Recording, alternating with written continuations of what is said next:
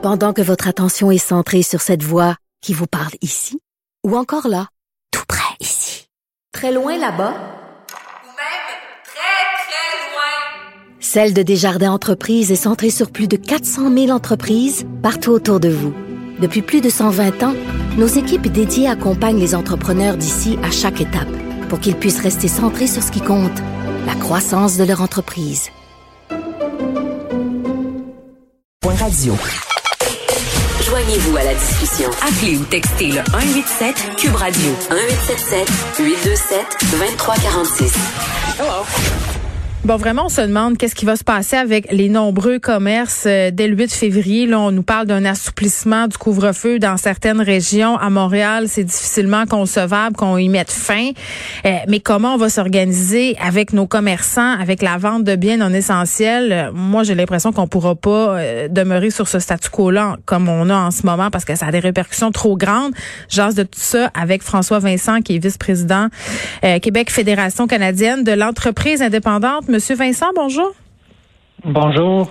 Bon, j'ai envie de vous demander comment ils vont les commerçants en ce moment euh, après le couvre-feu. Est-ce que ça a un gros effet, un gros effet? Ben, le couvre-feu, euh, on n'a pas entendu tant de commentaires de ça de nos membres sur euh, le, le couvre-feu. tu sais. Comme c'est peut 20 heures. Des, ouais, ça peut limiter certaines ventes, là, mais c'est plus sur le fait que les détaillants qui vendent des produits non essentiels peuvent pas rejoindre directement leurs clients.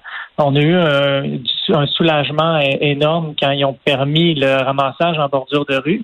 Euh, mais même là, ça peut limiter euh, certains commerces, des commerces de vêtements. euh, des fois, ça, peut être difficile sans essayer de chaussures, etc.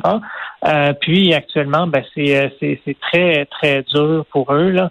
Quand on regarde la photographie là actuelle du, des, des PME au Québec, c'est 25% seulement euh, qui ont retrouvé leur vente normale. Donc, ça, ça diminue. Donc, les, les nouvelles restrictions font mal. Ah, puis il avait dit le goût, le ramassage à l'extérieur des magasins, euh, que ça sauverait pas nécessairement la mise. Là, c'était une Non. espèce de façon euh, de moyenner pour les gens d'essayer de trouver des solutions pour avoir accès à des biens rapidement. Puis entre vous et moi, euh, Monsieur Vincent, je ne sais pas si les gens ont tant envie de s'en revendiquer quand, au bout de notre doigt, sur notre téléphone, on a accès à des services de livraison et à du commerce en ligne efficace. Là. Ben, c'est ça, exactement. Euh, puis, bon, euh, les, les petits détaillants, ils, ont- ils peuvent faire de la livraison, mais les, les délais sont plus longs, les coûts sont plus élevés. Ben oui. Euh, donc, c'est difficile. Puis, tu sais, pour quand je dis que c'est la situation est pénible pour les dirigeants de PME, euh, des données qu'on a de, de décembre, c'est le tiers des PME québécoises qui nous disent qu'ils vont manquer de liquidité avant l'été. Ah non, c'était carré. Moi, je pense euh, tellement à vous, là. Je me dis, c'est incroyable, là, avec le truc des biens essentiels, en plus, qu'on doive se tourner vers des géants comme Amazon pour s'acheter, par exemple, une lime à ongles, une brosse à cheveux, euh, toutes sortes d'affaires de cossins qui seraient si faciles de mettre en vente. Puis on le comprend, là, que pendant la première vague, on a voulu éliminer la concurrence déloyale. Mais si c'est pas de la concurrence déloyale, en ce moment, je me demande ce que c'est. Ben, il y a deux éléments à prendre en considération ici. Qu'est-ce qu'un produit non essentiel? Euh, Ça a pas l'air clair, euh, à chaque endroit. Je disais, des- bottes d'hiver, euh, c'est- c'est c'est pas mal essentiel. Moi, j'ai trois enfants, puis ils continuent à pousser, hein, puis j'ai pas du linge nécessairement pour tous eux autres. Euh, Mm. puis pour l'industrie, euh, l'industrie de la mode, euh, ça fonctionne par saison. Même l'industrie sportive, tu sais, je ne pas t'acheter une paire de skis de fond en été là. Euh, donc c'est sûr que ce sont des mois où, quand on limite la possibilité de rejoindre ces détaillants-là qui euh, qui font mal à, à- à leurs affaires, à leurs possibilités de survie. Euh, puis de l'autre côté, euh, nos petits détaillants sentent qu'ils peuvent faire partie de la solution. Puis, tu sais, dans un commerce où on peut limiter, qu'on limite la présence de deux ou trois personnes, euh, ben, disons que euh, je vais les voir en tout temps, les autres les autres clients, puis que c'est très facile de maintenir un 2 mètres de distanciation. Il y a même la possibilité, pourquoi pas prendre des rendez-vous, si on en parlait durant le premier confinement. Euh, mais chose certaine, ils ont hâte de revoir leurs clients, puis ils, sont persuadés qu'ils peuvent faire partie de la solution. Ben, on nous a promis de revoir la liste des biens non essentiels, notamment on a fait référence justement aux vêtements pour enfants, Euh, mais il faudrait revoir l'ensemble des ventes, selon moi, là, de pas pouvoir s'acheter de la crème de jour quand on est une femme. Euh, c'est un peu aberrant. Je dis pas que c'est essentiel, mais à un moment donné, tu te dis, c'est du niaisage. Ah ben, nous, on, on, considérait que c'était important de ne pas laisser euh, un free ride, excusez-moi l'expression anglaise, là, euh, mm. des, euh, des grandes surfaces pour vendre tout parce que on peut aller s'acheter du steak haché. Fait que parce que j'étais capable d'aller m'acheter du steak haché chez Walmart, je vais ressortir avec une télé 55 pouces.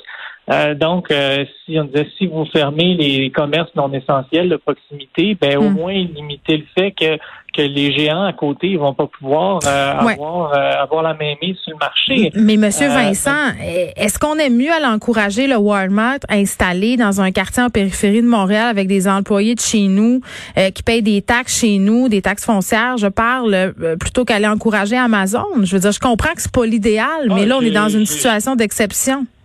Je suis, je suis d'accord avec vous. Je veux pas qu'il encourage Amazon non plus. Puis c'est pour ça qu'on a demandé le ramassage à bordure de rue pour que les, commerces essentiels, les non essentiels peuvent le faire. Puis nos commerçants sont persuadés qu'ils peuvent tout mettre en place pour ne pas être des lieux de, de, de, de propagation. Donc, ils vont être à l'écoute quand il va y avoir des nouvelles annonces qui vont être prises, surtout dans certaines régions où euh, les cas ont baissé euh, significativement. Euh, mais euh, nos, petits commerçants, plus on plus on, on, les restreint quant à la possibilité de voir des clients et de faire des ventes ou de drainer ces ventes, d'envoyer ces ventes-là vers Amazon, justement, mhm. euh, ben on, on, les rapproche d'une fermeture potentielle. Au Québec, selon notre dernière évaluation de janvier, c'est 11% des entreprises au Québec qui pourraient tomber à cause de la COVID-19. Ah, M. Legault nous présentait ça comme étant une réussite par rapport au reste du Canada. Tout sauf une bonne nouvelle. Hein? Ouais. C'est plus que 23 000 PME, puis c'est euh, au-dessus de 290 000 emplois. là. C'est pas, pas une bonne nouvelle. Qu'est-ce que vous espérez voir comme assouplissement le 28 février? On parle d'une décentralisation de la gestion des mesures sanitaires. Euh, dans certaines régions, on demande que les commerces puissent rouvrir. Vous souhaitez euh, qu'on aille dans ce sens-là? Ah ben c'est sûr qu'on les régions où ils ont qui ont la possibilité d'ouvrir, ça serait bien de pas les limiter ou de les ou de les freiner si ça va hmm. bien dans une région. Euh, mais nos nos commerçants sont persuadés qu'ils peuvent euh, rejoindre des clients tout en assurant la santé et sécurité de leurs travailleurs, tout en limitant euh, la propagation du virus. on va être à l'écoute, on va voir qu'est-ce qui va se passer, puis ensuite de ça, si on maintient des secteurs d'activité économique fermés, il va falloir améliorer significativement l'aide. Euh, il y a 88% de nos PME qui disent que le Québec devrait faire, euh, devrait continuer à améliorer son aide. Puis là-dessus, il y a six dirigeants d'entreprise sur dix qui disent faut qu'il y ait une aide plus liée sous forme directe de subvention parce qu'actuellement, euh, c'est les, les, les, aides qui, qui augmentent l'endettement euh, ou qui sont complexes quant au pardon du prêt, comme l'ARM, euh, ben ça, ça c'est pas ce qui répond bien aux besoins des PME actuellement. Très bien, François Vincent, qui est président pour le Québec de la Fédération canadienne de l'entreprise euh, indépendante. C'est pas simple tout ça, mais une chose est sûre, euh, c'est que si on prolonge les fermetures, il y a des commerces qui vont tomber au combat. Je trouvais ça intéressant qu'on mette un chiffre. Tu sais, 11 ça a l'air d'être pas super, mais quand on parle de 23 000 PME, il me semble que ça frappe davantage l'imaginaire. Et euh, par rapport, comme je le disais en début d'émission, au maintien de ce couvre-feu à Montréal, quand on sait qu'il n'y a pas beaucoup d'éclosions dans les commerces, je pense que les commerces où il y a eu des éclosions quand même en bonne quantité, c'est normal, ce sont les épiceries, puis c'est demeuré, malgré tout ça, très contrôlé, très contrôlable. Les gens euh, se soumettent aux règles, se lavent les mains. D'ailleurs, c'est peut-être un, c'est peut-être une habitude qu'on devrait conserver après la pandémie. Cette semaine, je me faisais la réflexion, je me disais. Hey, c'est fou quand même de se dire qu'avant, on rentrait dans l'épicerie et on tâtait fruits et légumes, avouez, en veux ça, en veux avec nos mains, sans s'être lavé les mains au préalable. Puis, euh, bon, je vois un peu circuler sur les médias sociaux euh, dans les groupes de parents des messages qui vont comme suit. Et avez-vous remarqué à quel point il n'y a pas de gastro cet hiver? C'est peut-être un début d'explication. Euh, donc, de maintenir euh, les commerces fermés, si on maintient le couvre-feu à Montréal, en mon sens, c'est totalement contre-productif quand on sait qu'on peut organiser tout ça, quand on sait que la distanciation sociale, elle est facile à maintenir, euh, du moins dans la plupart des commerces. C'est plate, mais les endroits où ça se passe moins bien au niveau de la distanciation, en tout cas, c'est ce que je remarque. C'est peut-être pas une étude scientifique là, menée par Léger, mais c'est les grandes surfaces. Costco, les grandes, euh, les magasins comme Walmart, les magasins d'électronique. Je sais pas qu'est-ce qui se passe dans ces endroits-là, mais les gens ont comme pas trop l'air patients.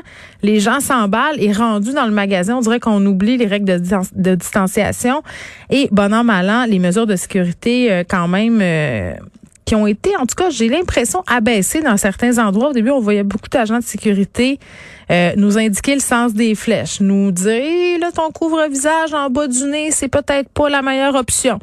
Euh, mais ça coûte cher avoir des agents de sécurité un peu partout comme ça. Et à un moment donné, les entreprises, euh, faut qu'ils coupent quelque part. Mais moi, je vois pas en quoi ça pourrait nuire à la santé publique de rouvrir les commerces, de permettre la vente de produits non essentiels. Euh, parce que les petits paquets que tu te fais préparer là, par ton commerçant du coin, euh, il nous l'a expliqué, puis on s'en doutait un peu, là, c'est pas nécessairement une terre en bois de bout.